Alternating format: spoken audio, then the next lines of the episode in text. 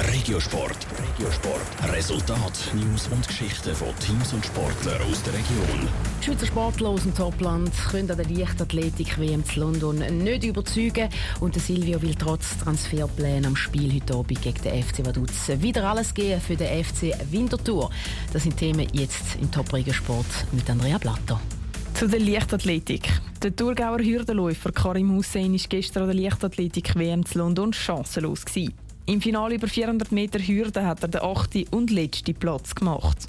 Also auf der Zielgerade ist entschieden worden, ja, aber es war nicht so, dass es unmöglich gewesen wäre. Ähm, Im Gegenteil, eigentlich wäre es die Chance gewesen, auf den letzten 150 Meter dort etwas Gutes zu machen, aber es ist nicht geschafft, ich weiß nicht wieso.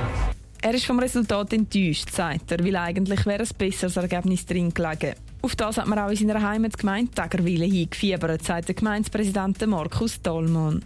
Innerlich habe ich mir erhofft, dass er vielleicht siebte oder sechste kann werden Leider ist es jetzt nicht eingetroffen, aber grundsätzlich ist es sensationell, dass er überhaupt an so einem Finale können starten konnte. Tägerwille sei stolz auf sein Aushängeschild im Sport. Und das war ja sicher nicht das letzte Mal, gewesen, wo man vom Karim Hussein gehört.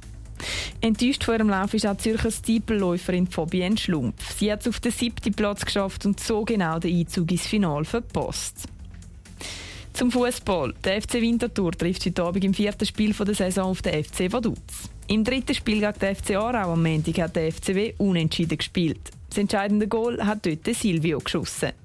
Der hat die ersten zwei Spiele der Saison aussetzen, weil ein Wechsel zum FC Wild zur Debatte steht. Das war eine sehr belastende Zeit für mich, vor allem weil ich Fußballer und will auf dem Platz stehen, nicht nur trainiere. Ja, der Transfer ist bis Ende September, oder ich fast bin. Und ja, muss ich wieder schauen. Und bis dahin werde ich alles für den FC Winterthur geben.